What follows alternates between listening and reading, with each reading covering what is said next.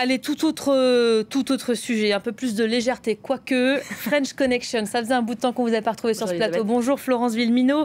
Euh, on décrypte euh, avec vous évidemment les idées reçues sur la France les Français, forcément, ça va ensemble. Euh, vous allez nous parler aujourd'hui des relations entre la France et les États-Unis. C'est une drôle d'amitié faite à la fois d'admiration et d'agacement en même temps. Tout à fait. En tant que franco-américaine, cette relation me tient particulièrement à cœur et je vais un peu faire ma propre analyse dans cette émission, car il y a, une fascination mutuelle entre la France et les États-Unis. Les, les Américains admirent beaucoup l'ancienneté de la France, la culture française, la littérature, l'art, et la gastronomie, bien sûr. La nourriture, forcément. Hein. Exactement. On peut même commencer par ça. Hein. Tout à fait. Et euh, les Français aussi admirent beaucoup les États-Unis pour bah, la nouveauté des États-Unis et aussi euh, la grandeur des États-Unis dans le sens où tout est grand, les maisons, les voitures, même les espaces naturels. Et puis il y a le fameux rêve américain qui continue à fasciner les Français tout serait possible aux États-Unis. Est-ce que ce rêve existe toujours? Bon, on n'est pas tout à fait sûr non plus. Bon, ça c'est le côté plutôt euh, sympa de la, chose, mais il y a aussi, il faut le dire, de, gros clichés pas toujours très flatteurs. Hein. Voilà, c'est beaucoup moins glamour. Et ici à France 24, on a la chance d'avoir euh, des collègues à la fois euh, français et américains. Donc je leur ai demandé de faire une petite liste de stéréotypes les plus communs et vous allez peut-être reconnaître certains des intervenants.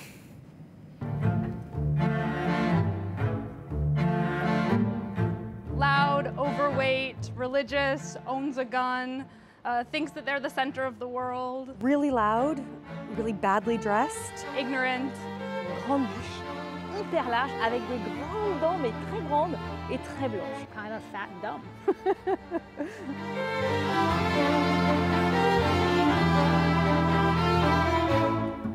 Rude, judgmental, uh, snobby, well dressed. Like sort of a superiority complex, thinks that they're better than you. They never smile. They complain a lot about everything. Eats a lot of cheese. Very romantic and a little bit smelly. Paris, la Tour Eiffel, euh, donc il y a toute cette, euh, toute cette imagerie autour du, du lover, quoi, du French lover.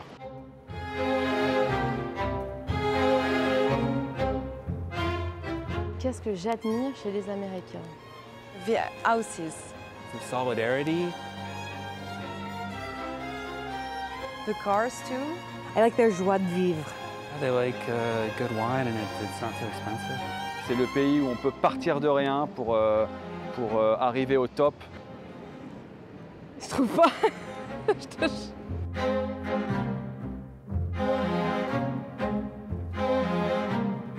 Amis, mais profondément différents, ça, euh, ça on est d'accord. Hein. In the way that they view the world and what they want for themselves and what they want for their country. I'd say they're more similar than different. There is this mutual love-hate thing that, that, that, that, goes on, uh, and it'll probably continue um, for a long time to come, I think. Bon, c'est vrai. Moi, les grandes dents, je reste là-dessus. Euh, faut pas m'en vouloir hein, pour l'admiration, mais je reste sur les grandes dents.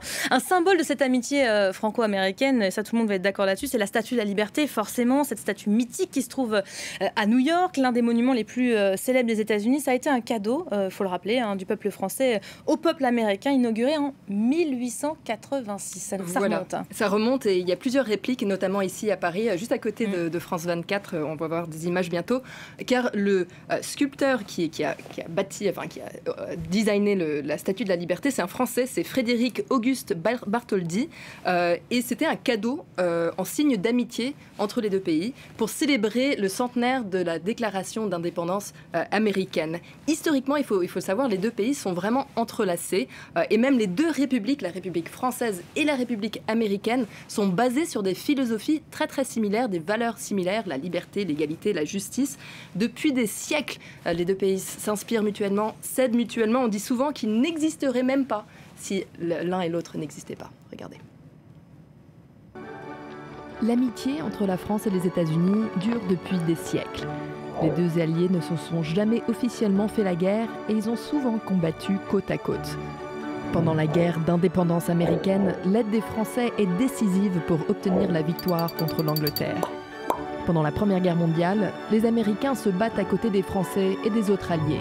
Et après la Grande Guerre, Paris devient un refuge pour de nombreux artistes américains, comme les auteurs Ernest Hemingway et F. Scott Fitzgerald, mais aussi pour de nombreux Africains-Américains, comme Josephine Baker et James Baldwin, qui veulent échapper à la ségrégation.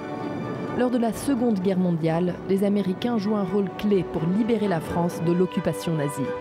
Un cimetière construit en Normandie pour honorer les soldats américains tombés en France est officiellement un territoire américain. Après les attentats du 11 septembre, le quotidien Le Monde écrit ⁇ Nous sommes tous américains ⁇ Mais les choses se gâtent lorsque les Français refusent de participer à l'invasion américaine en Irak en 2003. Aux États-Unis, les French fries sont remplacés par les Freedom Fries, les frites de la liberté. Mais malgré les hauts et les bas, la coopération militaire et politique entre les deux démocraties reste cruciale aujourd'hui. Flo, il y a une nouvelle administration qui vient tout juste d'arriver. L'administration euh, Biden, ça va changer quoi? Peut-être parce qu'en en fait, euh, il s'appelle Joe Robinette Biden. Donc euh, lui-même, il aurait des aïeux français. On n'est pas tout à fait sûr. En tout cas, ce qui est sûr, c'est qu'il a un nouveau secrétaire d'État, donc chef de la diplomatie américaine, Anthony Blinken, qui est parfaitement francophone. Il a même grandi à Paris, donc c'est sans doute de bon augure pour il les relations. Il est passé par les bancs de l'école parisien, effectivement. Tout à fait, l'école où j'étais d'ailleurs. Merci beaucoup, Florence Vilmino, qu'on a plaisir à retrouver en fin de, de chaque Vous restez avec nous tout de suite un extrait mag et vous retrouvez dans la foulée, évidemment, comme chaque jour, Julien Fanchoulia. Quant à moi, je vous dis à lundi prochain.